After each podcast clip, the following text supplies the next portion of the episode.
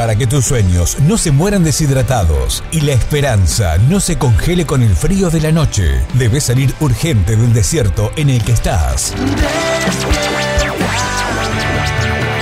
Agarra tu GPS, no te salgas de la ruta indicada y llegarás a tu destino.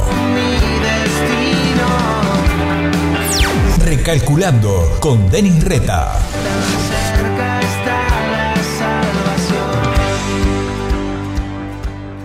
Hoy te quiero hablar del Valle de Ela. El Valle de Ela es el lugar donde se llevó a cabo una de las batallas más épicas de la historia de la humanidad. Cuenta la Biblia que el ejército de Israel se había reunido para pelear contra los filisteos. Ambos ejércitos se habían posicionado en dos montes diferentes separados por el valle de Ela, lugar donde se llevaría a cabo el enfrentamiento. Durante 40 días, los israelitas salían al campo de batalla dando gritos de guerra y quedando cara a cara contra el ejército filisteo. Pero todo quedaba en la nada cuando aparecía Goliat, un guerrero que medía casi 3 metros de altura, llevaba puesto un casco y tenía una armadura de bronce que pesaba como 57 kilos. Sus piernas estaban protegidas con placas de bronce y en los hombros llevaba una jabalina. La base de su lanza era enorme y su punta era de hierro y pesaba como 7 kilos. Él salía de entre las tropas y gritaba, ¿Por qué salen todos ustedes a pelear? Yo soy el campeón filisteo, pero ustedes no son más que siervos de Saúl. Elijan a un hombre para que venga aquí a pelear conmigo. Si me mata, entonces seremos sus esclavos. Pero si yo lo mato a él, ustedes serán nuestros esclavos. Hoy desafío a los ejércitos de Israel. Envíenme a un hombre que me enfrente. Y cada vez que esto ocurría, las tropas de Israel huían espantadas. Sí, sí, salían corriendo como niños que creyeron haber visto un fantasma.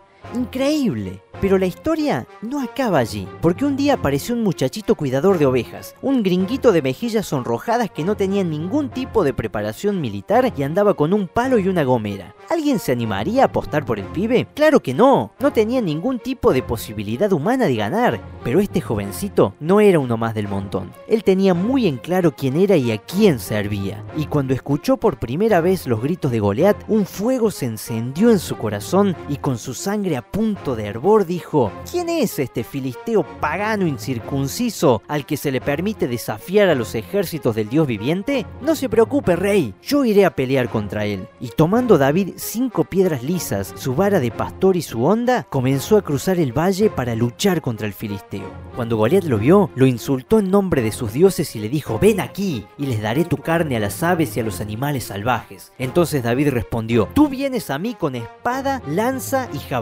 pero yo vengo a ti en nombre del Señor de los ejércitos celestiales, el Dios de los ejércitos de Israel a quien tú has desafiado. Hoy el Señor te conquistará y todo el mundo sabrá que hay Dios en Israel. Todos los que están aquí reunidos sabrán que el Señor rescata a su pueblo pero no con espada ni con lanza. Esta es la batalla del Señor y los entregará a ustedes en nuestras manos. Cuando Goliat se acercó para atacarlo, David fue corriendo para enfrentarse con él. Metió la mano en su bolsa de pastor, sacó una piedra, la lanzó con su onda y por un instante el tiempo se detiene. Y ahí está David. Ese eres tú, teóricamente sin posibilidades de triunfar, sin chances de salir victorioso de esta. Y del otro lado está Goliat. El problema, la crisis, la adversidad. Es la realidad versus la fe. Pero contra todos los pronósticos, la piedra golpea y se incrusta en la frente del gigante quien cae de cara al suelo y David corre, desenvaina la espada de Goliat y le corta la cabeza para coronar una victoria que será recordada para siempre.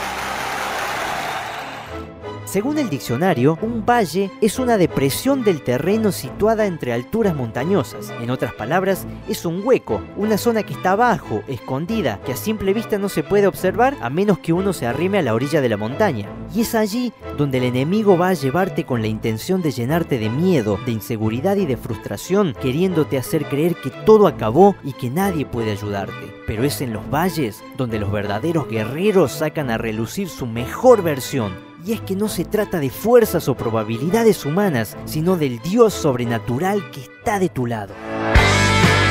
Comunicate con Denis a través de Facebook en la fanpage Recalculando o encontralo en Twitter como arroba Denis Reta.